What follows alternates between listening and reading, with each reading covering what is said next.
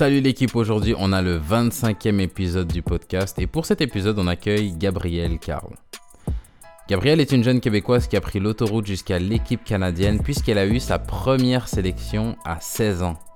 Aujourd'hui elle va nous parler de son parcours et nous faire des confidences assez étonnantes sur ces fameux JO de Tokyo où le Canada a décroché la première médaille d'or de son histoire. Je tiens à vous préciser avant qu'on commence que l'épisode que vous allez écouter aujourd'hui a été enregistré il y a quelques mois. À l'époque, Gabrielle jouait à Kristianstad en première division suédoise et que depuis, elle a signé au Washington Spirit en NWSL. Je vous retiens pas plus longtemps. Bienvenue au cœur du jeu.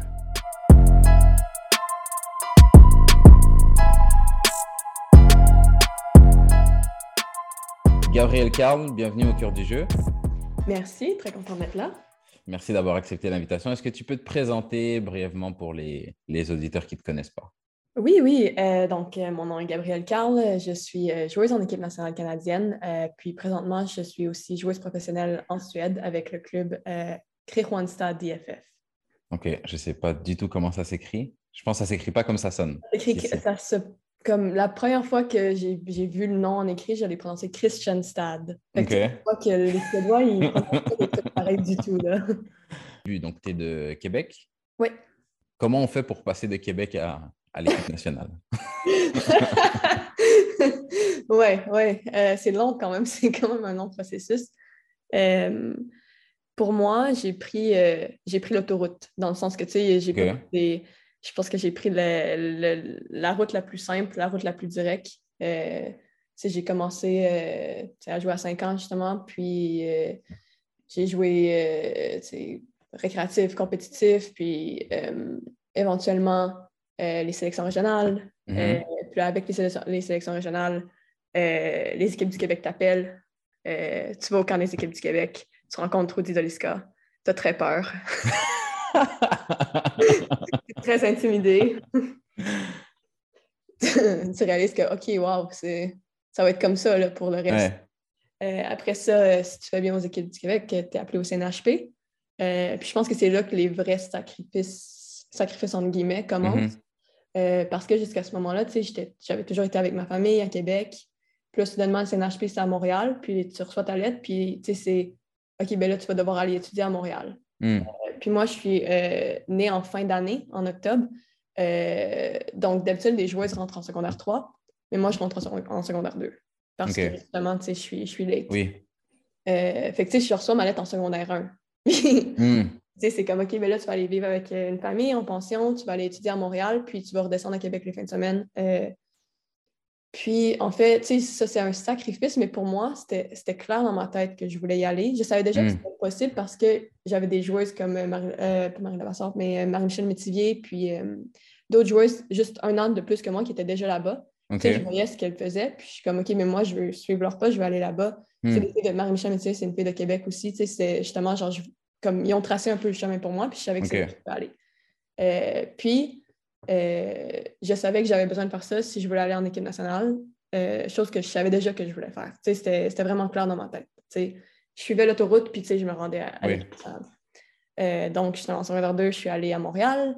j'ai fait tout le reste de mon secondaire à Montréal, dans, sur le West Island. puis en secondaire 3, j'ai été appelée à mes premiers camps en équipe nationale. OK. C'est quelle catégorie? U15? U17. Aussi, la philosophie de l'équipe canadienne à ce moment-là, c'était euh, If you're good enough, you're old enough. Fait qu'il y avait quand même des joueuses plus jeunes. Dans, tout, dans toute catégorie, même l'équipe senior, il y en a des joueuses de 15 ans des fois. sais, Jessie Plumé, c'est son premier cap, elle avait 15 ans. Là. OK. Oui, fait que, euh, justement, comme mon premier camp U17, j'avais j'avais encore 14 ans. oui, oui, ouais, ouais, j'avais encore 14 ans. Ouais. Et, et donc, tu as dit que c'était le, c'était le rêve que tu avais d'aller vers l'équipe canadienne. Oui. En, tu as 14 ans et on te met le, le maillot de l'équipe canadienne. Parce que moi, je, me, je pense à moi quand j'avais 14 ans. J'ai, mm. fait des effets, j'ai fait des essais pour entrer au CNHP. Uh-huh. J'ai fait, j'ai eu un entraînement, une journée d'entraînement. Ça a été, le, le je ne pense pas avoir déjà été aussi nul de ma vie. Mm. Et c'était 100% dans ma tête. C'est le, stress à 13 ans. Le stress, c'était juste, franchement, c'était je regarde aujourd'hui, je me dis, c'était juste trop pour moi. Euh, j'avais l'ambition, je me donnais les moyens. Euh, j'avais demandé à mes parents de changer d'école pour aller au sport-études parce que c'est ce que je mmh voulais. Je voulais jouer au foot. C'est encore ce que je fais aujourd'hui. Donc, euh, donc la, passion était là depuis le début, mais juste mentalement, c'était juste trop pour moi. À 14 ans, jouer avec des gens trois ans plus, plus avec des joueuses trois ans plus vieilles que toi, et on te met le, le t'entends le, entends le Haut-Canada et t'as le maillot. Ouais, ouais, C'est comment? C'est comment? Ouais, à ce moment-là, je n'étais même pas. Tu sais, j'avais même pas encore le maillot canadien sur moi. C'était vraiment des camps d'entraînement. OK. C'était même, pas, même pas encore là. Et pourtant, je me sentais tellement petite. C'est vraiment le hmm. sentiment que je me rappelle sentir justement. Tu sais, justement, je comme toi, tu sais, je m'étais donné tous les moyens. Tu sais, j'avais. J'étudiais à Montréal maintenant, loin de ma famille. Tout ce que je faisais, je l'avais fait pour ce moment-là. Cette première euh, opportunité-là de jouer avec l'équipe canadienne. Mm-hmm. Puis je suis arrivée là, puis c'est ça, c'est comme si je m'étais rétrécie. Genre, mm. je regardais les autres joueuses, puis je me disais, mais j'ai pas ma place ici. Genre, mm. c'est, sont toutes tellement bonnes. Genre. Puis tu sais, cette pensée-là, ça, ça, ça, ouais, c'est ça. Ça, te rend encore moins bonne. Je sais pas si tu as déjà vu. Euh, euh, puis le pire, le pire, c'est que j'avais toutes ces pensées-là, justement, tu sais, elles sont meilleures que moi, tu sais. Puis je me disais, il n'y en a pas une autre qui pense comme ça. Je suis la seule à me sentir comme ça en hmm. ce moment, probablement. Fait que je me sentais tellement isolée. Puis justement, je pense que c'est ça vient avec le fait que j'étais jeune, que je n'étais pas hmm. capable de comme, mettre en perspective le fait que tout le monde dans le camp était probablement super stressé. Oui. Mais tu sais, justement, le fait que je m'étais vraiment isolée, puis que je me, je me suis dit, waouh, comme il y a un problème avec moi parce que je ne suis pas capable euh, de me sentir en confiance ici, hmm. ça m'a vraiment pas aidé. Tu sais, je me suis, je me suis dit, peut-être, tu sais, Caroline, c'est pas pour moi ça. Clairement, il y a quelque chose qui ne fonctionne pas. Ouais. Euh, puis, ben ça, ça l'a fait en sorte justement que j'ai été coupée de, mes premiers camps en, équipe nationale 17. En fait, comme les premiers camps, on les faisait pour être sélectionnés pour euh, les qualifications de la Coupe du Monde U17. OK. Euh, puis, j'ai été coupée au dernier camp. Mais j'ai fait preuve d'une certaine comme résilience, puis je voulais tellement que comme j'étais prête à me, comme, quasiment comme me faire violence comme psychologiquement, de me forcer, de me shaker, d'être comme là, tu, vas, tu vas sortir de là. Puis tu sais, je me rappelle, c'était pas des temps faciles, c'était mentalement, c'était vraiment mon premier gros challenge mental. Tu sais, je me rappelle me réveiller à 4 heures du matin à Vancouver euh, en camp, faire de hmm. l'anxiété, tu sais, à, comme 14-15 ans, genre, je me réveille à 4 heures du matin, je suis plus capable de dormir, je fais de l'anxiété parce que genre, je me dis, oh mon Dieu, c'est trop pour moi. Puis texter mon père à 4 heures du matin, tu sais, ah, je me sens vraiment pas bien. Puis, tu sais, lui, de me renvoyer des paragraphes, on essayer genre, de me dire, tu sais, ça va aller, peu importe, je suis fière de toi. Euh, et, honnêtement, est-ce que, ça, est-ce que les paragraphes ont aidé? Je pense que ça m'aidait à me faire sentir moins seule. OK. Euh, c'est déjà, un, déjà un gros point positif. Oui, oui, oui. Je pense que ça m'aidait à mettre en perspective, genre, tu sais, il y a le soccer, mais tu sais, j'ai, des personnes qui m'aiment à la maison. Hmm. Puis, peu importe ce qui arrive, ces personnes-là vont être là pour moi. Exact. Euh, fait que ça aidait. Euh, puis c'est ça. Donc j'ai été coupée juste avant les qualifs. OK. Euh, Et ça, tu le vis comment, le, la coupure? Ouais. mais tu sais, c'était vraiment la, première fois que ça allait, ça allait pas de mon bord. C'est la première fois que c'était un, encore, en guillemets, un échec. C'est mm-hmm. pas, pas, nécessairement pas un échec en tant que tel, mais c'est un refus. Ouais, je suis revenue justement à Montréal. Les... Je me sentais je pense que je me sentais surtout comme un peu embarrassée. Euh, il, y avait hmm. des, il y avait des joueuses de mon école qui avaient fait la Coupe du Monde. Fait que, moi, je reviens à Montréal à mon école, j'ai euh, une joueuse dans ma classe qui l'a fait, puis moi, je reviens, tu sais, puis ils ne s'attendaient pas à me voir, tu sais. Fait que, tu sais, c'est comme un, certain... Tu, sais, tu voyages avec un petit nuage d'embarrassement, tu sais, t'es comme... ouais. Tu sais, je file pas bien, là, en ce moment, tu sais, je, suis pas... Euh, je suis au bas de la montagne, là. À ce moment-là, je pense que je me suis réveillée. ça hmm. comme enlever un poids de performance, de pression que je mettais sur mes épaules, d'être comme, ben, le pire est arrivé, tu sais. ok, je vois, ouais. Euh, puis je me rappelle euh, retourner au CNHP, puis euh, Rudy, tu sais, il me prend par les épaules, puis il marche avec moi, puis tu sais, il me dit, le problème, c'est pas, pas tes qualités, là. Euh, comme, j'ai aucun doute que tu, devrais faire partie de cette équipe-là. Le problème, c'est ce qui se passe dans ta tête. Hmm. Si tu veux montrer à la coach c'est qui vraiment Gabriel Carl, il faut il faut que tu arrêtes de te mettre autant de pression, il faut que tu hmm. ailles là et que tu joues de manière libre. Euh, puis je me rappelle entendre ça, puis être comme il y a tellement, il y a tellement raison, mais en, même temps, je me disais, c'est facile à dire, tu sais. C'est ce que j'allais dire, c'est que le, conseil, il, est, il a raison. Ouais. Mais le plus dur, c'est comment? si tu regardes la jeune Gabrielle Carl, est-ce que tu as des éléments de réponse sur comment faire pour ne plus te mettre autant de, de pression? Mhm. et de jouer, de jouer libéré? Oui. Mais en fait, je pense que ce qui est vraiment important, c'est d'être capable justement de mettre les trucs en perspective. Hmm. Tu sais, si tu as vraiment le nez dedans à 100% à chaque jour, à 24 heures sur 7, tu sais, à dire je veux faire ça, je veux faire ça, je veux faire ça, je veux faire ça, je veux faire ça, je veux faire ça, ça te met tellement de pression parce que après ça, tu te dis ben, si je fais pas ça, je fais quoi? Oui, Tu comprends? ok. Ok.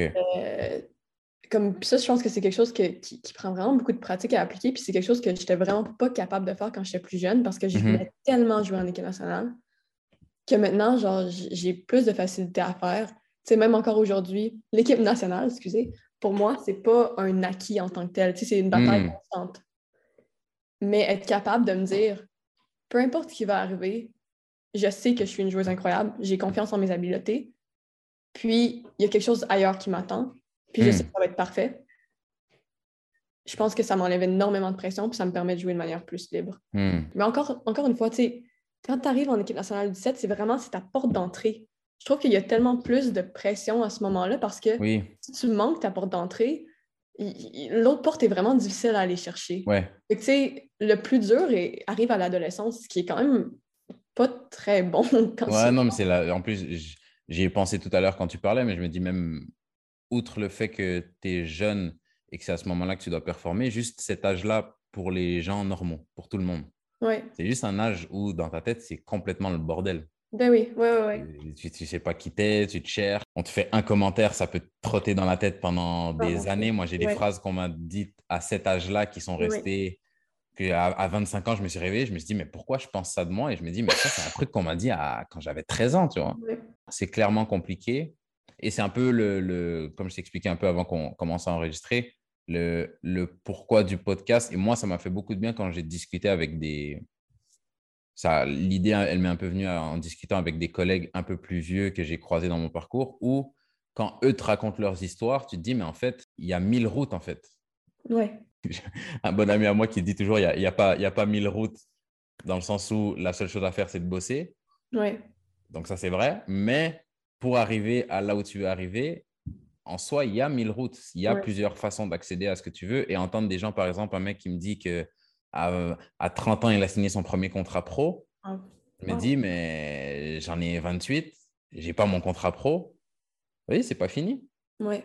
Et ça te, ça te recentre et ça te, comme tu dis, ça remet les choses en perspective. Et je pense que c'est, c'est important surtout pour ces jeunes-là parce que, je, comme je t'ai dit, à cet âge-là, j'avais mon père qui, moi, m'encourageait beaucoup, Mhm. qui était dur quand c'était pas bon, mais qui m'encourageait. Mais j'avais l'impression que ces mots avaient un impact, mais pas assez pour que je passe au travers des, des blocages que j'avais. Ouais, je comprends. Je pense que c'était pareil pour moi aussi, justement. Je- Mon père me supportait énormément. Puis ce qu'il disait avait un poids, puis ça m'aidait. Sauf que c'est quasiment comme il fallait que je l'entende de d'autres personnes. Exactement. Il m'a pris par les épaules. Oui, je me suis dit, là, au fond de ma tête, j'étais comme c'est vraiment facile à dire ça, mais en même temps, ça m'a encore plus libérée parce que comme, c'est vraiment vrai, comme j'ai.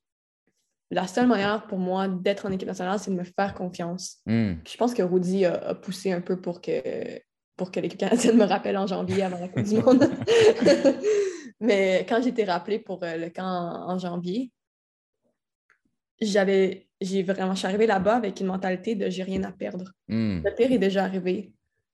J'ai vraiment rien à perdre, puis je veux leur montrer vraiment qui je suis, mes habiletés. Justement, ça a vraiment fonctionné parce qu'après, j'ai été prise justement pour la Coupe du Monde 17. Ok. Ok. Et cette Coupe du Monde-là, elle se passe, euh, elle se passe bien? Euh, on avait vraiment un, un très bon groupe. Le premier match de la Coupe du Monde, euh, j'étais sur le banc. Euh, puis Marie Vasseur, qui est une joueuse québécoise, qui joue à ma position, à ce moment-là, j'étais attaquante latérale, se blesse comme à la, 60, la 60e minute contre l'Allemagne. Puis c'est moi qui rentre. Euh, puis je pense qu'à partir de ce moment-là, ça m'a comme donné une place de, euh, de finishers, qu'on dit en anglais, c'est de personnes qui rentrent. J'ai jamais fait qu'à la Ah 60e. ouais. Pour le reste du tournoi, le, le deuxième match, je l'ai joué parce que Marie n'était pas encore prête. Fait que j'ai joué un match au complet. J'ai commencé pour la première fois avec le maillot de l'équipe canadienne euh, contre la Corée du Nord, ouais. Puis après ça, à chacun des autres matchs, euh, je, suis- je suis embarquée sur le terrain. Euh, finalement, on a perdu contre le Venezuela en quart de finale. Euh, C'était vraiment décevant. Euh, mais on avait, je pense que pour moi, ça a été vraiment une, très, très belle expérience. Hmm. Puis je pense que c'est encore plus beau en sachant que ça serait jamais arrivé si je ne m'étais pas backé, si je ne m'étais pas dit fais-toi confiance, vas-y. Après l'équipe canadienne, est-ce que tu. Il y a les U20 Oui, ouais, il y a les U20. Donc, ça, c'est le, le, prochain objectif après, après, après cette Coupe du Monde-là? Oui, oui, oui. La, route, la route vers le. Il y a une Coupe du Monde pour les U20 euh, pour ta génération? La Coupe du Monde U17 était en 2014, puis dans le fond, la prochaine Coupe du Monde U20, c'était en 2016. OK. Là, j'allais être U18, donc j'allais être deux ans surclassé. D'accord. Euh, puis en fait, je pense que là, c'est comme la partie de, de, mon développement qui a vraiment été comme euh, accélérée, euh, on va dire, parce que je m'étais prouvé en équipe U17 que j'avais ma place là, que comme j'étais une, joueuse qui était importante pour l'équipe. Donc, immédiatement, j'ai été amenée dans le groupe U20. OK. puis, je pense que j'étais encore dans, dans, cette bonne mentalité-là de justement, fais-toi confiance, juste joue ton jeu, arrête de penser à ci et ça et qu'est-ce qui arrive si, si. Puis, donc, j'étais vraiment dans un bon mindset à ce moment-là de, de, mon évolution. Puis, j'ai vraiment bien fait dans les camps. Euh, il y avait trois camps. Euh, puis, j'ai tout vraiment bien performé, tellement que en 2015, euh, l'été 2015, c'est, les jeux, c'est l'année des Jeux panaméricains. Puis, okay. le Canadien a amené une équipe de U23. Puis ils m'ont pris. Puis c'est juste, c'est vraiment genre, ouais, encore à ce jour, j'avais 16 ans. Puis ils m'ont amené avec l'équipe pour les Jeux panaméricains en juillet 2015 à Toronto. D'accord. puis ça, encore jusqu'à maintenant, pour de vrai, c'est une des meilleures expériences de ma vie parce que j'étais juste tellement dans une bonne mentalité. Hmm. Ça a juste tellement bien été pour moi. Mais tu sais, quand, tu sais, quand ça commence à bien aller, tu as la confiance, ça continue. Fait Le premier match, j'ai bien joué, j'ai bien fait. ça comme ça m'a poussé dans le, ça l'a juste déboulé. Ça, de match en match, je jouais de mieux en mieux. Euh, tellement que le coach de l'équipe senior, il m'a remarqué, puis il m'a amené en camp senior trois mois plus tard. OK, donc à. Ça a vraiment été rapide, là. Là, tu avais quoi, 16 ans? Ou, donc, j'avais 16 ans, j'ai parlé américain, puis mon premier camp en équipe nationale, je venais d'avoir 17 ans. OK. On va dire que jusque-là, le plus dur, ça a été de, de faire le premier pas dans, dans, le sens de se libérer et d'être euh, mentalement un peu plus, euh, un peu plus léger pour bien performer. Tu le fais en U17, on t'emmène aux Jeux panaméricains, tu continues dans cette, euh, dans cette dynamique-là. Quand tu arrives dans le groupe senior, mm. il y a comme deux issues possibles. Soit bah, ça continue à aller dans ce sens-là, mm. soit, oh mon Dieu, euh, back to square one. Là, c'est les seniors. Je suis encore toute petite. Je me retrouve dans, re retrouve dans, dans, Space Jam. Comment ça se passe pour toi? euh... ouais, je pense qu'initialement, euh, les, les, premiers entraînements, c'est comme si j'avais j'avais pas comme capté un peu l'ampleur. Euh, OK. Fait que j'ai été capable, les premiers entraînements, de jouer plus libéré, de, mm-hmm. de, de, continuer sur mes performances avec, durant les Jeux panaméricains. Mais petit à petit, ça m'est comme ça m'est rentré dans la tête, justement. Mm. Je joue avec ces joueuses-là, je joue avec Kristen Sinclair en ce moment, elle me parle, là, wow, qu'est-ce qui se passe? Attention, là, toutes les joueuses, des Sophie Schmidt, Diane Matheson, toutes des joueuses que ça fait depuis euh, comme 2017, la Coupe du Monde 2007 que je les vois jouer. Là. Mm. Fait que, tu sais, je pense que oui, à un certain point, je me suis sentie peut-être un peu plus petite.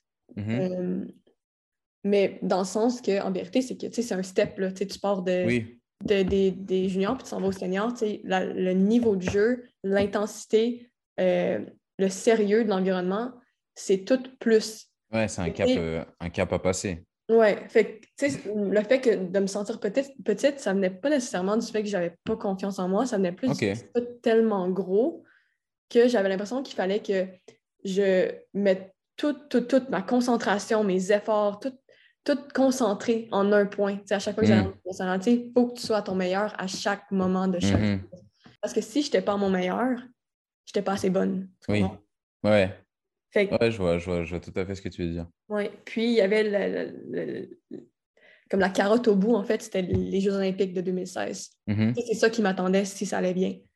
Fait que tu essaies de pas trop y penser, mais c'est tellement gros que tu peux pas t'empêcher. Tu, tu veux aller là, c'est là que tu à chaque performance, à chaque moment, tu penses, OK, si je fais pas bien ça, mais j'irai pas là. Tu sais, genre, c'est. Puis, tu sais, c'est vraiment pas la bonne mentalité à avoir. Il faut, faut pas faire ça, mais je pouvais pas m'empêcher. Ouais, il y a deux cas de figure. Euh, c'est pas, pas populaire à dire, mais euh, il y a des joueurs de foot qui sont bêtes.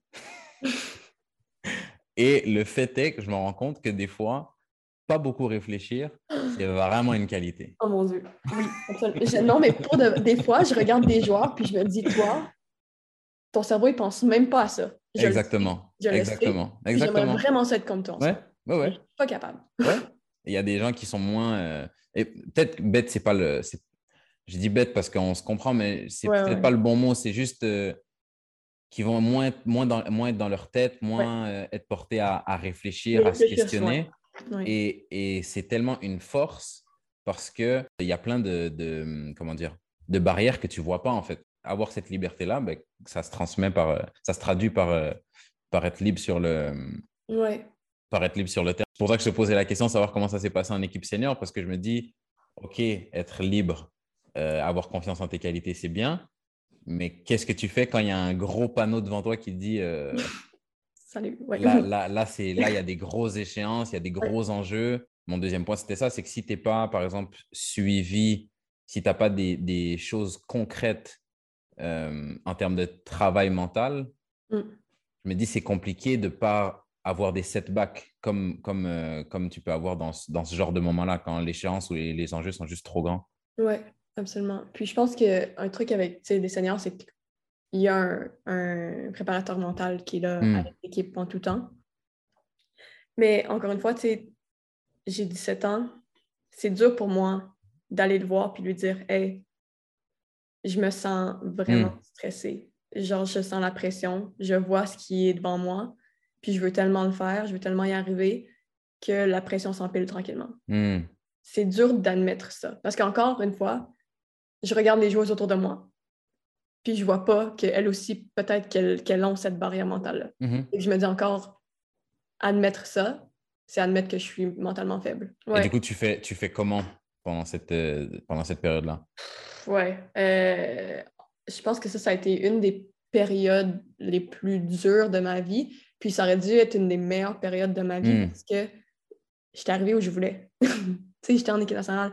Mais tu sais, c'est vrai qu'une fois que tu arrives au sommet, y rester, c'est, le- c'est dur. Mm. Justement, c'est le truc le plus dur. Euh, fait que, tu sais, puis surtout qu'en 2016, euh, tu sais, en ce moment, euh, le foot féminin ressemble vraiment au foot masculin que côté euh, fenêtre interna- internationale. Mhm. Mais à ce moment-là, vraiment moins. Fait que on pouvait, ils pouvaient nous amener où ils voulaient quand ils voulaient, en fait. C'était mon année secondaire 5. OK. Puis des 10 mois que j'étais supposée être à l'école, j'étais là 5 mois. Puis la Ah ouais, deuxième... OK, ouais, non. Ouais. Totalement différent alors. Ouais, puis la deuxième partie de l'année, euh, j'ai commencé euh, en janvier, j'ai fait trois semaines pour les qualifications olympiques. Après ça, j'avais une semaine de break, on retournait un autre deux semaines, on était au Portugal. Euh, un autre, je pense, une semaine de break, on a retourné ailleurs. Un trois semaines, on a retourné un deux semaines. Puis euh, le coach qui faisait, c'est que les joueuses qui n'étaient pas en, en environnement professionnel, les amenait à des camps de plus. Ah, OK, Comme- je vois. Fait que tu sais, c'était vraiment, vraiment chargé. Fait que tu sais, tu sais, je Mhm. parle du fait qu'il fallait tout le temps que je sois à mon meilleur, mais j'avais presque pas de break où je pouvais être plus relaxer puis être comme ça va aller, tu sais, la pression redescend. Non, c'était vraiment go, go, go, go, go. Hmm. Fait que je pouvais même pas, j'avais même pas le temps dans ma tête de mettre des trucs en perspective parce que c'était tout le temps là. Tu sais, Rio était tout le temps genre là, Ouais. c'est juste Ouais. devant moi. L'autre truc, c'est que je voulais pas m'admettre à moi-même que tu sais, je ressentais cette pression-là. Fait que tu sais, Mm. t'es comme un petit peu dans le déni, puis c'est pas bon non plus. Là. Tu sais, je voulais, je voulais me convaincre que tu sais, ça allait bien. Là, tu sais, je vais être Ouais, pas de problème. tu sais, c'est- Je suis euh, euh, une joueuse internationale d'expérience. Ouais, ouais, je vois. Puis ouais, j'ai terminé cette année-là comme vraiment, je pense, essoufflée. Est-ce que tu as quand même réussi à atteindre ces, ces JO-là? Euh, ce qui s'est passé, c'est que je me battais vraiment pour ma place. Euh, parce que c'est un, effectif de 18. C'est pas beaucoup Mhm. de 18 là, quand Ouais. tu y penses. Deux semaines et une- trois semaines avant la sélection, je me suis blessée à la cheville. Euh, puis, ouais, c'est vraiment. Mais je me rappelle ce que je me suis dit.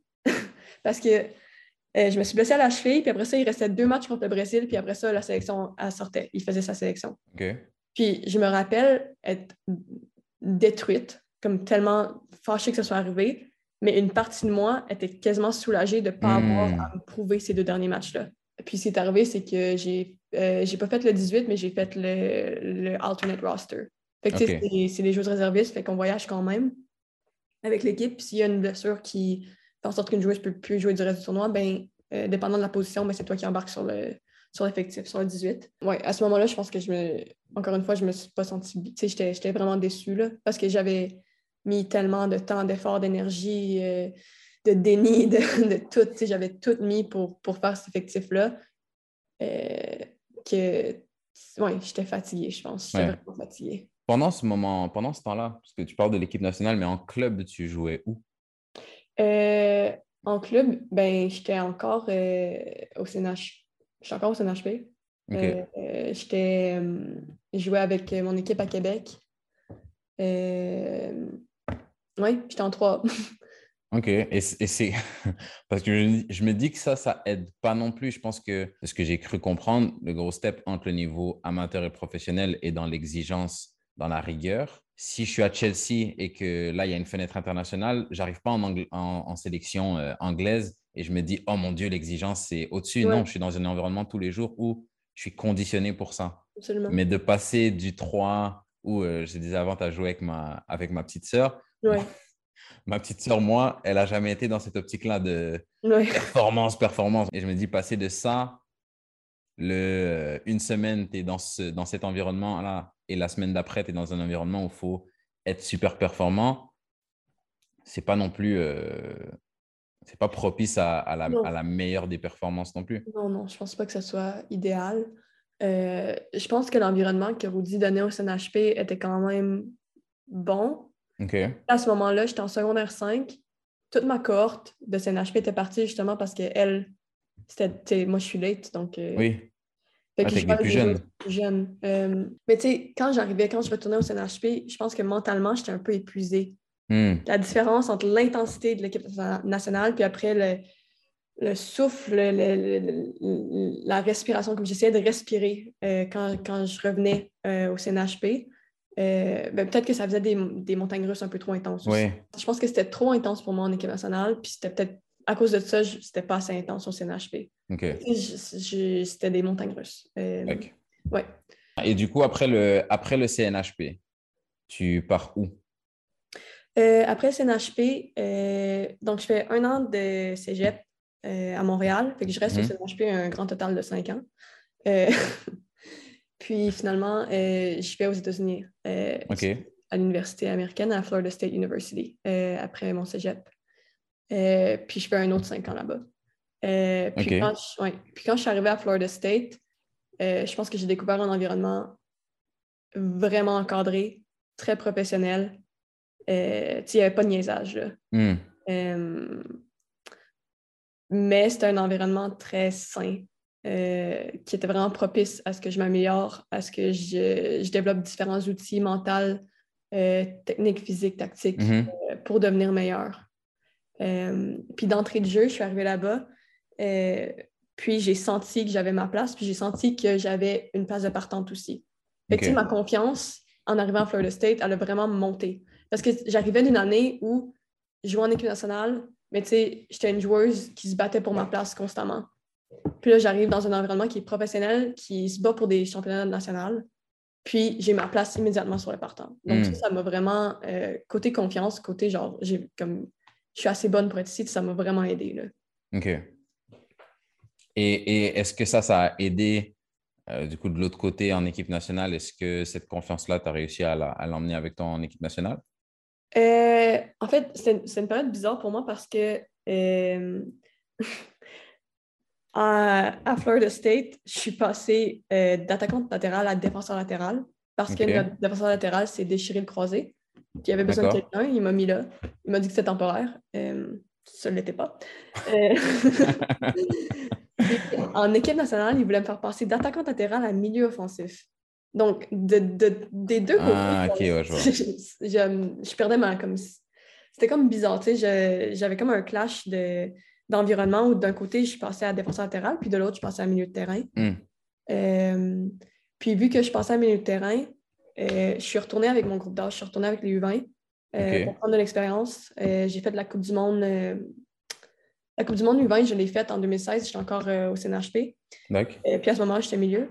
Puis après ça, en 2017, il y avait les qualifications pour la prochaine Coupe du Monde. Fait que mon, ma deuxième Coupe du Monde U20 que j'avais faite avec encore milieu de terrain. Puis pendant ce temps-là, j'étais défenseur latéral à l'université. Donc c'était juste pour moi, c'était juste comme deux mondes complètement différents. Euh, puis les trucs avaient vraiment ralenti avec l'équipe canadienne parce que j'étais juste avec les U20. Puis après ça, avec les U20, on ne s'est pas qualifié pour la Coupe du Monde. Euh, on a perdu contre euh, Haïti. Fait que, après ça, ça a comme été silence radio jusqu'à ma deuxième année à l'université pour l'équipe canadienne. Donc j'ai comme eu un, break de cet environnement-là. à ce moment-là, je ne savais pas si j'allais retourner à l'équipe nationale, en équipe nationale comme dans ma vie. Mm-hmm. Euh, puis au départ, c'était vraiment dur parce que justement, tu sais, c'est tout ce que je voulais. Puis après ça, je pense que, encore une fois, rapidement, ça m'a permis de mettre les trucs en, perspective. Mm. De me dire, si je retourne pas, il y a d'autres choses qui m'attendent mm. et je veux professionnel. Parce que, okay. en jouant for the stage, j'avais cette confiance-là, puis je voyais ce que j'étais capable de faire. J'avais confiance que j'allais pouvoir jouer professionnel sans, sans problème. J'avais confiance que j'allais capable d'avoir une bonne carrière, même si l'équipe canadienne ne voulait pas de moi. Puis, je pense qu'à cause de ça, c'est cette, perspective-là, j'ai commencé à, être encore plus dominante sur le terrain parce que hmm. j'avais j'avais plus de, de menottes. Je, je, jouais complètement libre. Je jouais comme je voulais jouer. Euh, j'avais du fun. J'ai embarqué sur le terrain. C'était exigeant, c'était pas facile. Puis on jouait, puis on avait des buts on voulait gagner le, championnat national, mais cette pression-là était le fun. J'aimais hmm. vraiment ça. Euh, puis ça a fait en sorte que j'ai été, rappelée en équipe nationale euh, la deuxième année. Donc, euh, un an après, huit, mois après la débauche aux qualifications de la Coupe du Monde. Pendant les cinq ans, tu es appelé aussi en équipe canadienne. Ça se passe comment l'expérience aux, États-Unis? Parce que tu avais quand même quitté la maison en allant au CNHP. Là, tu changes de pays. Ouais. C'est quand, même quand même différent. Ça se passe comment là-bas? Oui, c'est différent, mais ça s'est fait de manière assez naturelle puis assez facilement. Je pense que ça a justement aidé. Tu sais, quand tu quittes la maison à 13 ans pour la première fois, quand tu pars à 18 ans dans un autre pays, ça devient. C'est pas aussi euh, nouveau, stressant, angoissant que si tu n'avais jamais vécu quelque chose de similaire euh, mhm. avant. Ma mère et ma mère et moi, on est descendus en voiture. Euh, Jusqu'en Floride? Oui, ouais, 25 heures de voiture. Euh, puis quand je suis allée la porter à l'aéroport deux jours plus tard, je pense que j'ai pleuré 10 minutes dans ma voiture. Puis après ça, euh, après ça j'étais prête. Ça, ça, a bien été après ça. puis rapidement, je me suis sentie chez moi à Florida State. Pour de vrai, ça a été vraiment cinq belles années. oui, non, j'étais vraiment bien là-bas. Donc, tu fais les cinq années à Florida State. Elles se terminent quand ces cinq années-là? elles se sont terminées en 2021, décembre. Donc, récemment quand même. Ok. Et tu voulais absolument terminer le cursus là-bas avant de te lancer dans le monde pro? Oui, je pense que ça, ça c'est quelque chose qui, depuis que je suis jeune, ça a été mis dans ma tête. pour mes parents, c'était important que j'aille à l'université, que, mhm. j'ai une éducation. Euh, puis, tu sais, ça a commencé avec eux, mais rapidement, ça a été mon rêve aussi. Genre, je veux avoir un, diplôme, mhm. euh, je veux avoir des qualifications, c'est important pour moi. Et tu fais un euh, diplôme en quoi là-bas? Euh, j'ai fait un diplôme en. Euh, j'ai mon bac en exercise physiology. OK. Euh, au Québec, ça, le plus proche que je pourrais trouver, ça serait peut-être kiné. OK. Je le voulais surtout parce que ça me donne les prérequis pour plus tard appliquer en médecine. D'accord. Si un jour j'ai le temps, c'est ce que j'aimerais faire. Euh, donc, tu termines à Florida State et là maintenant, c'est le prochain objectif. Donc, il y a l'équipe canadienne, mais la suite logique après, après Florida State, c'est le monde pro. Le monde pro, où et comment? Ouais. Euh, je pense que le premier truc, c'est de t'encadrer avec mm-hmm. euh, des bonnes personnes, des bons agents qui ont tes intérêts à cœur, qui sont mm-hmm. pas là plus pour faire de l'argent. Euh, qui sont compétents, en fond, puis des bonnes personnes. Mm-hmm. Euh, donc, un, coup que j'ai fait ça, je pense que euh, ça a vraiment été facile pour moi parce que je leur faisais confiance. Puis eux, ils m'ont suggéré, puis ils m'ont orienté vers ce qui serait probablement le mieux pour moi. Puis tu sais, ils sont, sont pas allés, ils n'ont pas essayé d'aller chercher un gros coup d'argent. C'était pas, ouais, déjà là, avec le monde féminin, faire un gros coup d'argent, oui. ça arrive pas souvent là. Mm-hmm. mais je pense qu'ils sont vraiment allés côté, tu commences ta carrière, qu'est-ce qui est le mieux pour ton développement, qu'est-ce qui va te donner de la visibilité pour plus tard, un an, deux ans plus tard, entrer dans un plus gros club. Le côté, vraiment le côté sportif comme priorité. Oui, oui, oui, oui exact. Euh, ouais.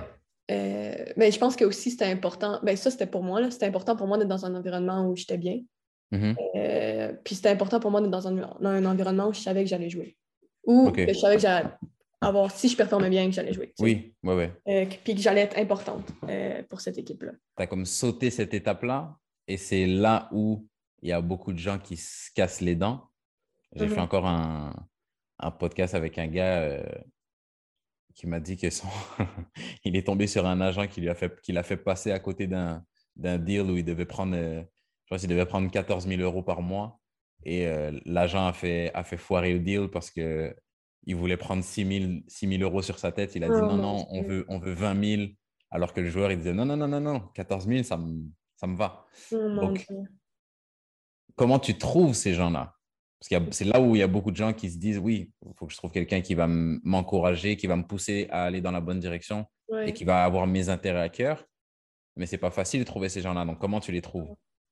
Oui, ouais, c'est vrai. Je pense que je suis quand même chanceuse dans le sens que vu que ça fait tellement longtemps que je suis avec l'équipe canadienne, c'est les, les, agents qui sont venus me chercher. OK.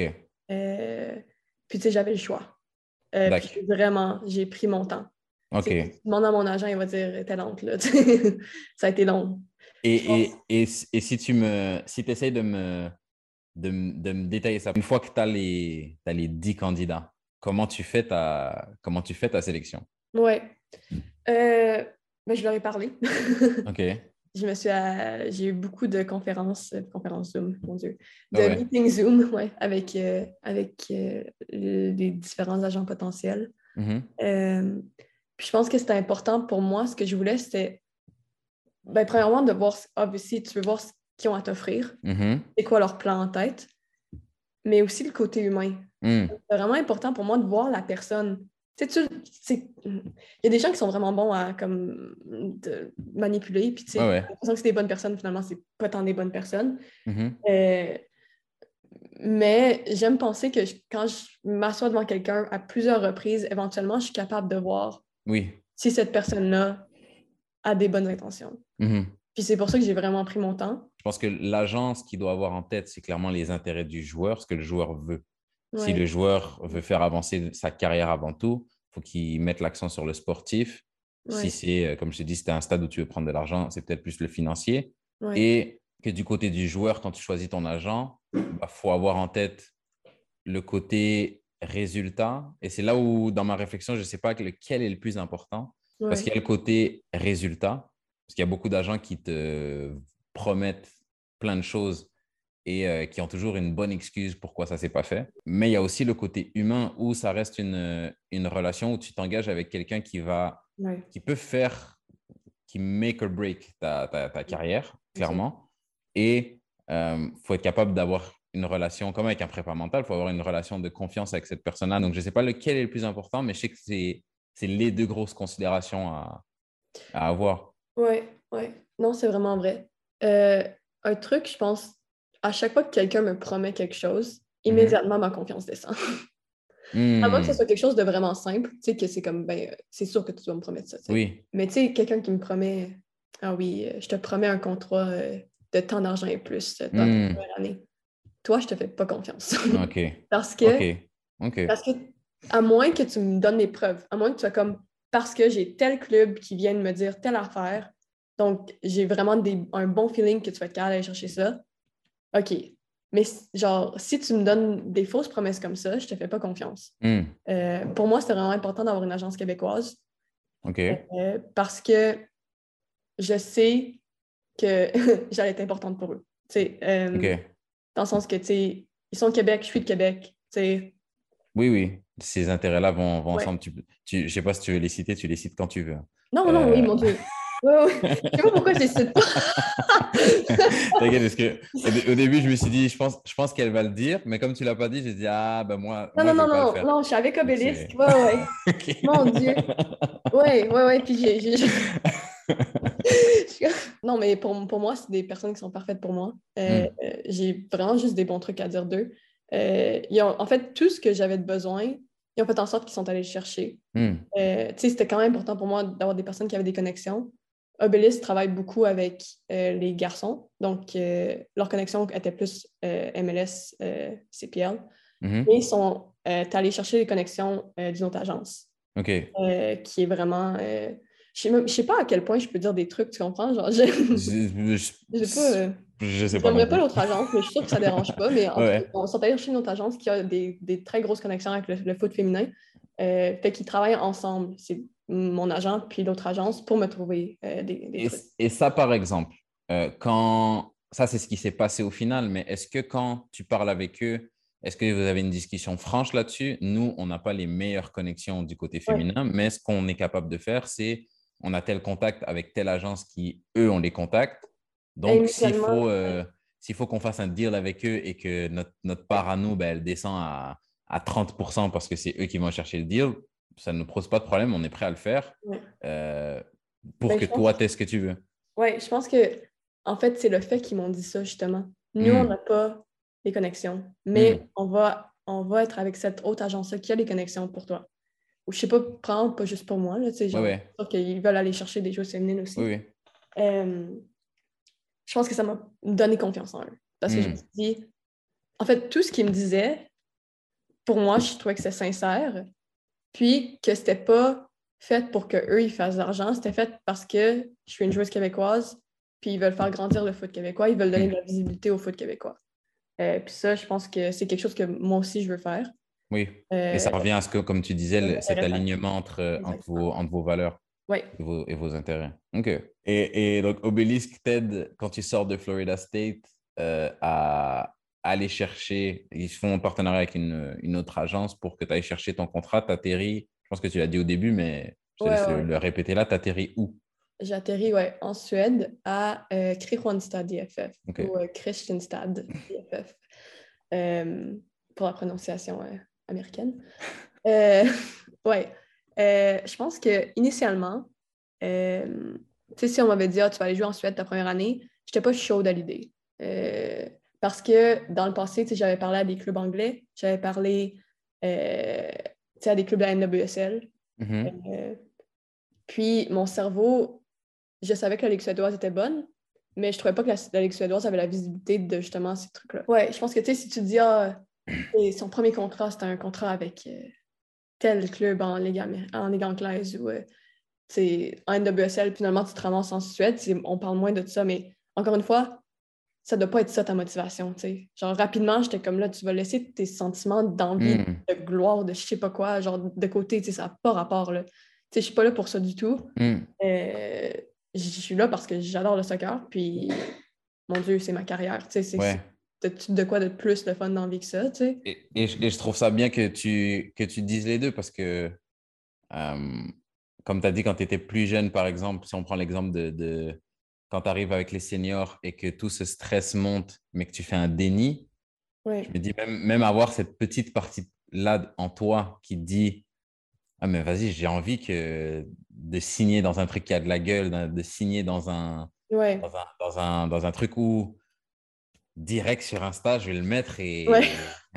Ouais, on, va, exact. on va péter le million de likes. C'est honnête de, reconnaître là, cette partie-là en toi et de dire je sais que c'est là en moi, mais ça ne doit pas être ça la priorité. C'est mieux que de faire le, le- le faux humble et de se dire euh, non, non, non, moi, je- moi euh, la, la- la gloire et la notoriété, ça me dit absolument rien parce que c'est Mm. C'est un peu faux et je pense que ça peut, euh, ça peut te finir par te jouer des tours. Si tu te racontes ces petits mensonges-là, ça peut monter, euh, Ouais. ça peut monter petit à petit et, et finir par te, par te desservir. Non, absolument, je suis très d'accord avec ça. Et tu fais, du coup, tu prends le, le, le, le côté Insta-famous, tu, tu le mets de côté Ouais. et tu, et tu choisis la, la Suède. Ça se passe comment ton arrivée en Suède? Euh, ben, en fait, mon arrivée, je suis arrivée en janvier.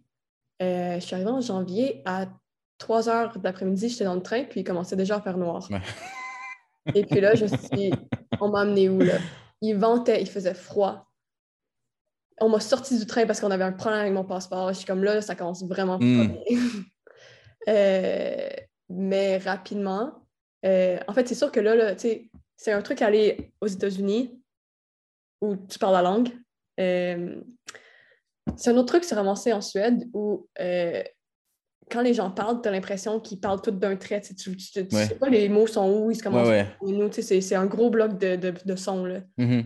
Euh, c'est, un, c'est un peu dépaysant de ce côté-là. Euh, donc, ça m'a pris, je pense, quelques temps de me sentir comme vraiment confortable, mais je me suis jamais pas sentie bien. Tu sais, je me suis, Mm. tu sais, genre, l'inconfort ou genre, le, le- c'est parce que j'étais sortie de ma zone de confort. Oui. puis je pense que ça, c'est bien. Euh, mais j'ai comme rapidement, je suis vraiment tombée en amour avec comme la ville, avec l'équipe, euh, la ligue aussi. Euh, Mhm. J'adore la ligue suédoise. Euh, pour de vrai, je pense que c'était. Je pense pas que j'aurais pu demander mieux Mm. comme, comme première année parce que, encore une fois, côté confiance, je suis ici. Puis j'ai une utilité à cette équipe. Je me sens utile, je me sens importante. J'ai des bonnes amies, j'ai des bonnes personnes qui m'entourent. Ma, ma coach me fait confiance. Mm. Euh, Ça, ça joue pour beaucoup puis- aussi. Ouais, ouais. Puis genre, elle va me backer. Je sais qu'elle va être derrière moi puis elle va me backer dans n'importe quelle situation. Mhm. Euh, qui est, ce qui est vraiment comme incroyable comme sentiment parce que tu te sens un peu comme, je sais, tu, comme tu peux accomplir comme tout ce que tu veux parce que tu as l'environnement autour de toi qui va te le permettre. Mhm. Euh, donc, pour moi, la saison n'est pas encore finie, mais ça a vraiment été comme une bonne première saison, en tout cas jusqu'à maintenant. Euh, OK.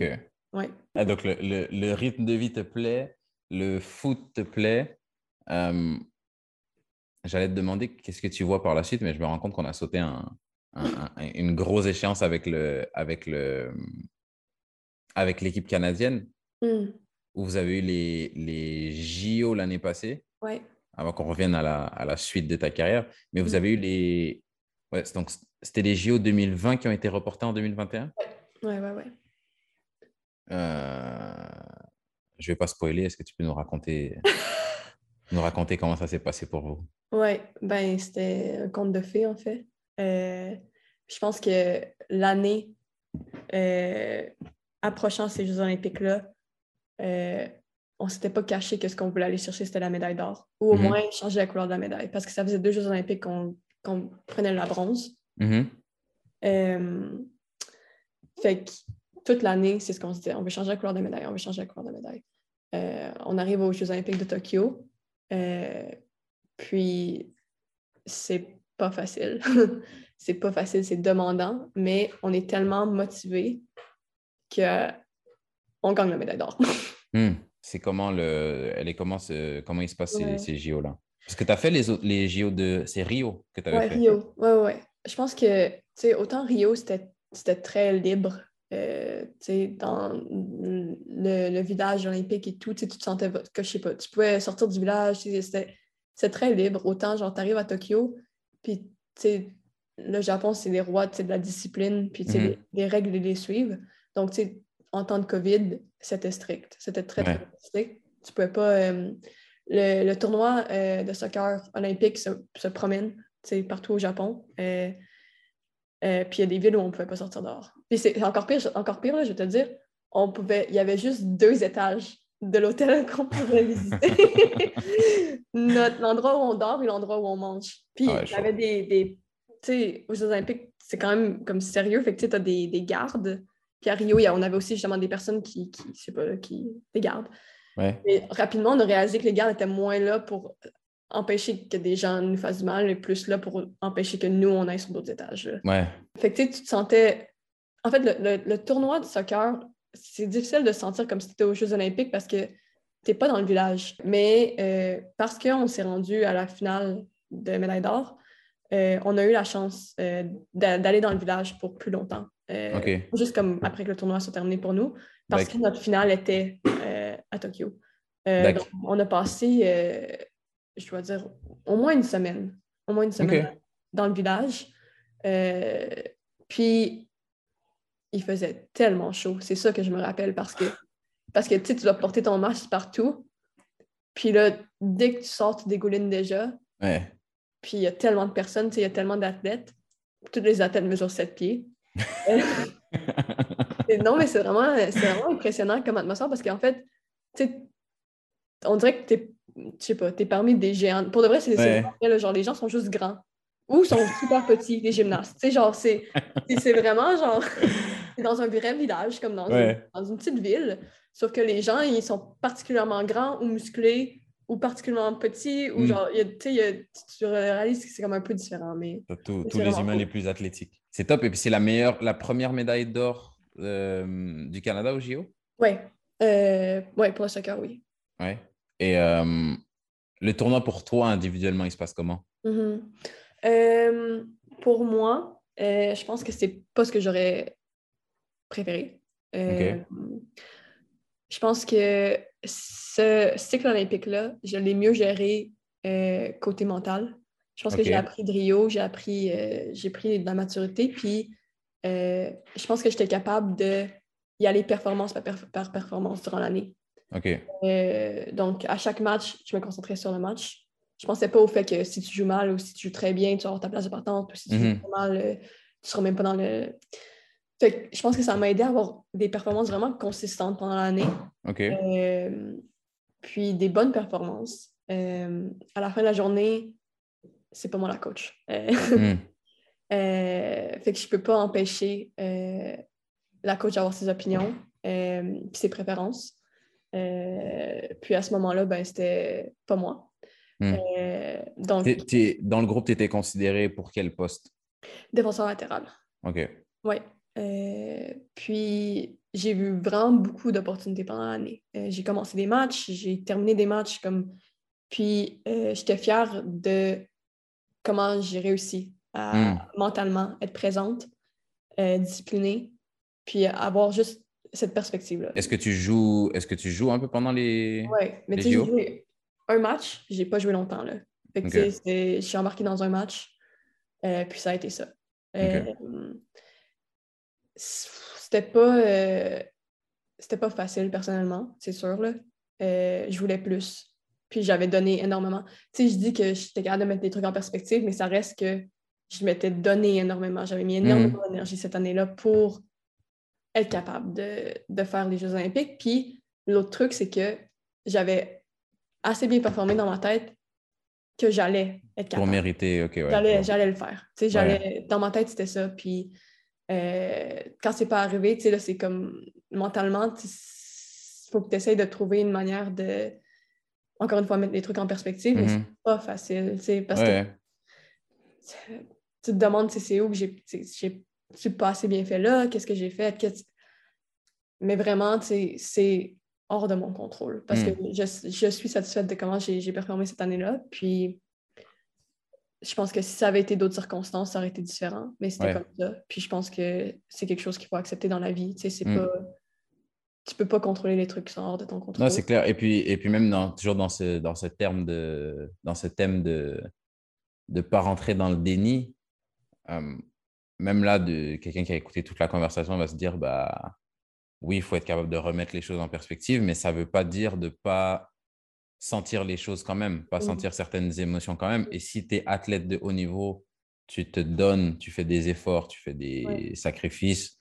Bon, c'est la vie que tu as choisie, ok, mais toujours est-il que tu fais tous ces efforts-là pour arriver à un certain résultat. Et quand ce résultat-là n'arrive pas, c'est important de remettre les choses en perspective pour ne pas sombrer Mmh Mais la frustration, elle est là, il faut l'accepter aussi. La, déception, la, colère, c'est, ça, fait partie du, ça fait partie du jeu aussi. Pas, pas tomber dans le monde des bisounours et se dire Ah, bah, j'ai, tout donné, mais j'ai pas réussi. C'est pas grave, je, vais être, je vais être contente quand même. C'est pas, c'est pas comme ça que ça fonctionne. C'est pas comme ça que les humains fonctionnent, du moins.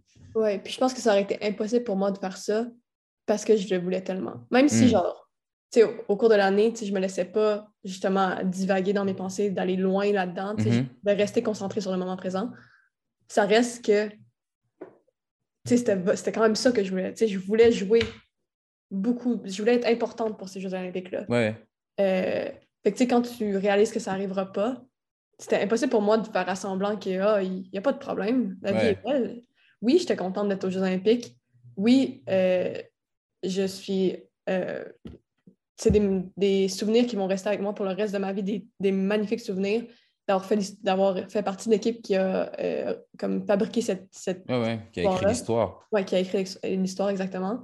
Euh, monter sur la plus haute marche du podium, c'est incroyable. C'est, ça, je, ma frustration face à ma performance n'enlève pas le fait que j'ai réussi à faire ça quand même. Mm-hmm. Ouais.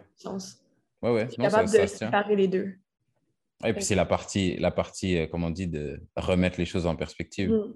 Mais tu vois, genre un mec comme... Euh, ils avaient sorti l'année passée, je pense, un reportage sur euh, un documentaire sur Messi qui était mm-hmm. sorti ici en France sur MC Sport. Et puis, j'avais jamais entendu cette histoire-là, mais en 2006, quand le Barça gagne la Ligue des Champions, mm-hmm. il est pas, et c'est là que je m'en suis rendu compte, dans le reportage, ils en parlent, il est sur aucune photo, Messi. Ils ont gagné la Ligue des Champions et il est, il est juste rentré au vestiaire, énervé, dégoûté parce qu'il il voulait jouer. Il n'avait pas joué Ouais. Et je pense, je sais pas s'il était blessé ou euh, le coach avait fait un choix. C'est qu'il était un peu en concurrence avec Julie cette année-là et il était jeune à l'époque. C'est pas Messi, euh, euh, meilleur joueur de tous les temps, tout ça. C'était Messi, le jeune qui rentre dans le groupe pro. Il avait été important pendant la campagne, mais pour illustrer quand tu es quand tu as de, certaines aspirations, quand tu veux être champion, mm-hmm. il y a une mentalité qui vient avec. Et, si, si tu ne ressens pas cette frustration-là, c'est que, que tu ne veux pas être champion, en fait. Absolument. Donc, donc c'est pour ça que, que ouais, je, vois, je, vois, je vois exactement ce que tu veux dire. Au moment où vous la gagnez, si tu arrives à être euh, la plus transparente possible, mm-hmm. c'est quoi, le, quoi les, les, les, les sentiments qui, qui t'habitent? Mm-hmm. Euh, je pense que mon, mon, cerveau, et mes pensées sont un peu fracturées en deux. Mm-hmm. Il y a une partie de moi qui ne réalise pas qu'on vient de faire ça. C'est incroyable. Mm-hmm. fou. genre, j'ai des frissons, je tremble. Pour de vrai, genre, mon corps au complet, comme je pense qu'il comprend l'ampleur de, ce qui, de ce qui vient de se passer, mais pensez pas trop. c'est juste. Puis il y a l'autre côté qui se dit euh, j'ai pas eu une assez grande part à jouer dans cette médaille hmm. d'or-là. Elle m'appartient pas vraiment. Hmm. Qui est super toxique. C'est vraiment toxique. Mais tu sais, là, je suis vraiment, vraiment transparente. Hmm. À ce moment-là, tu sais, je suis pas fâchée contre personne. Je suis pas fâchée contre mes coéquipiers, contre la personne qui joue par-dessus moi, contre la coach. Je, suis juste, je pense, déçue que j'ai pas eu une plus grande part à jouer sur cette médaille d'or-là. Euh, mais je suis incroyablement contente, incroyablement, genre, je, fière d'être sur cette équipe-là, fière de mes coéquipières, de les avoir vus se battre comme ça, euh, d'avoir vu l'effort qu'on a mis tout ensemble, de voir que ça s'est euh, que ça l'a porté à fruition, comme que ça a marché. Euh, c'est ouais, c'est incroyable. J'allais te demander, est-ce que tu es sûr que c'est toxique comme façon de penser. Je me dis, est-ce que c'est toxique ou inévitable? Si je, te pose la question, par, ouais, par je pense que c'est toxique, je pense que c'est tabou. OK, c'est ça que j'allais te demander. Admettons que, tu sais, j'irai pas à la Radio-Canada après, les, après la médaille d'or. Oui, oui. Puis, tu sais, s'ils me demandent comment tu penses, je leur dirai pas. Puis, qu'est-ce que j'ai pas assez joué? ouais, non, pas. J'aime pas regarder comme la personne qui est pas contente pour ses coéquipiers. c'est là où, là où j'espère qu'il y a quelqu'un à Obélisque qui va dire euh, Ouais, non, peut-être peut-être dis pas ça à Radio-Canada. Ouais, exact. je pense que c'est ça, c'est parce que c'est des trucs que c'est tellement une partie selfish de mm-hmm. toi, parce que c'est tes propres ambitions à toi, puis tu fais mm-hmm. partie d'une équipe, que c'est pas quelque chose que tu peux dire souvent à voix haute.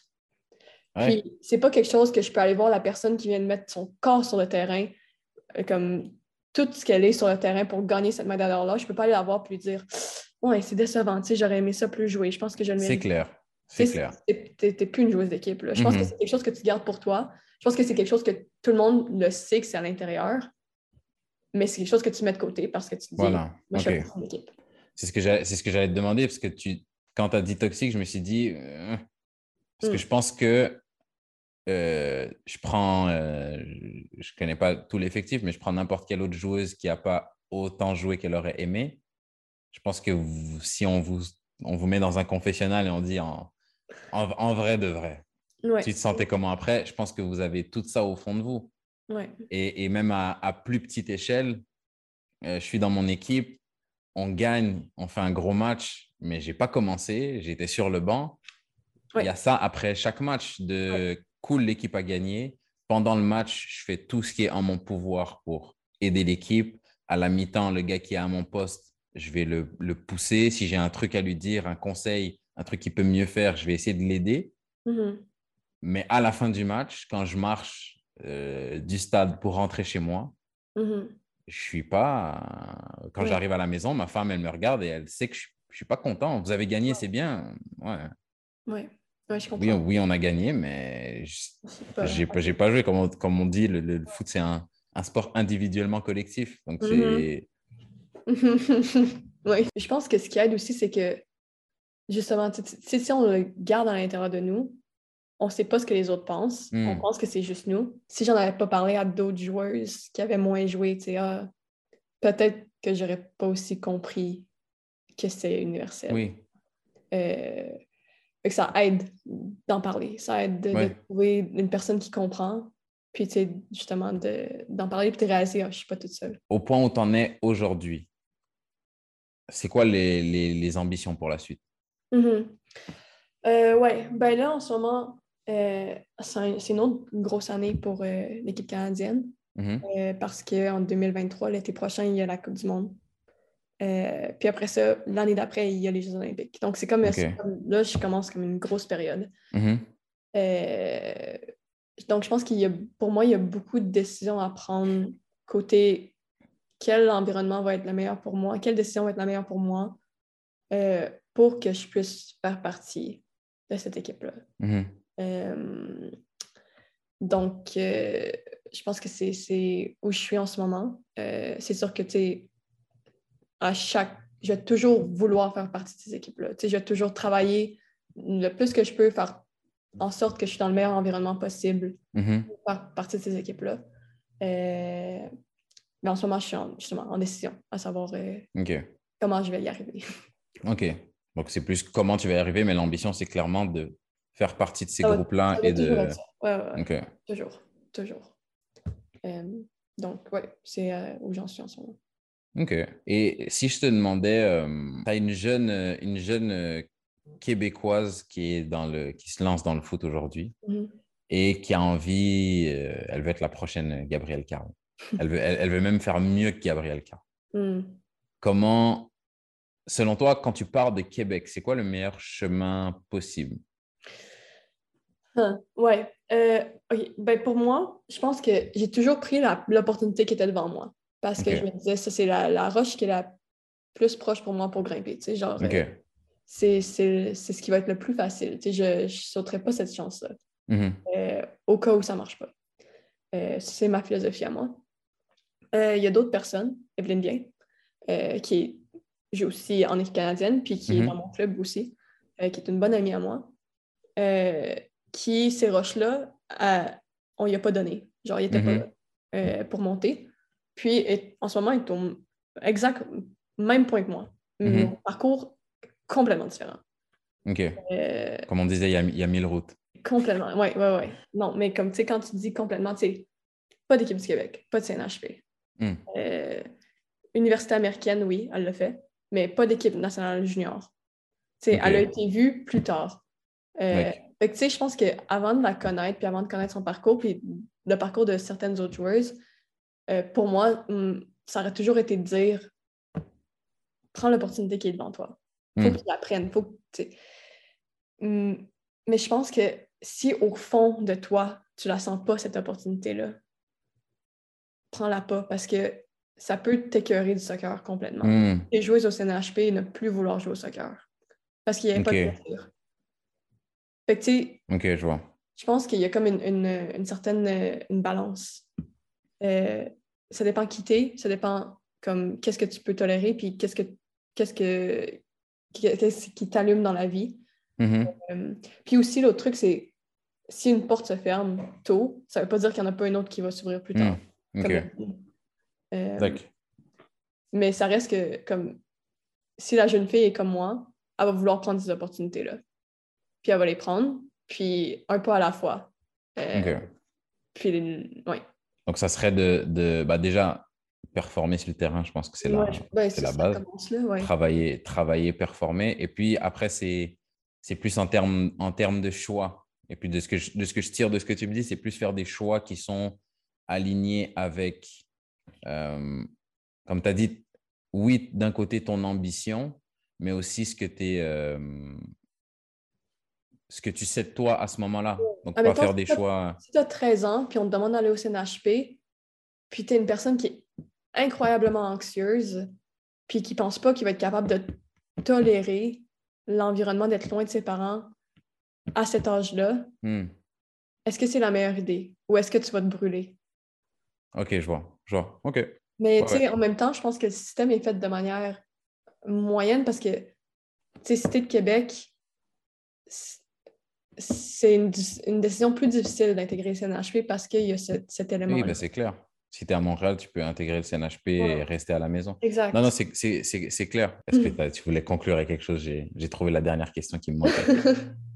Euh, je pense que, en fait, le plus important pour moi, c'est que j'aime ce que je fais. Hmm. puis je reviens souvent à ça. Je me repose souvent la question, c'est est-ce que tu aimes encore ce que tu fais? Oui.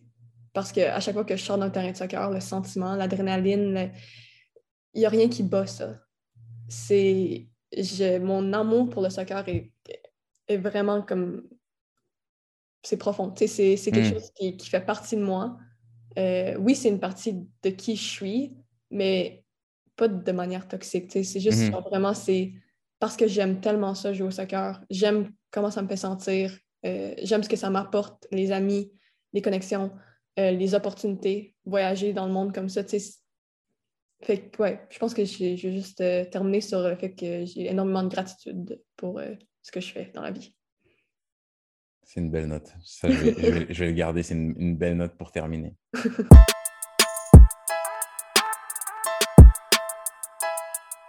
C'est tout pour l'épisode d'aujourd'hui. Je tiens encore à remercier Gabriel de s'être livré de manière honnête et d'avoir participé au podcast. Je tiens également à vous remercier d'avoir passé du temps avec nous. J'espère que l'épisode vous a plu. Et en attendant la prochaine fois, prenez soin de vous.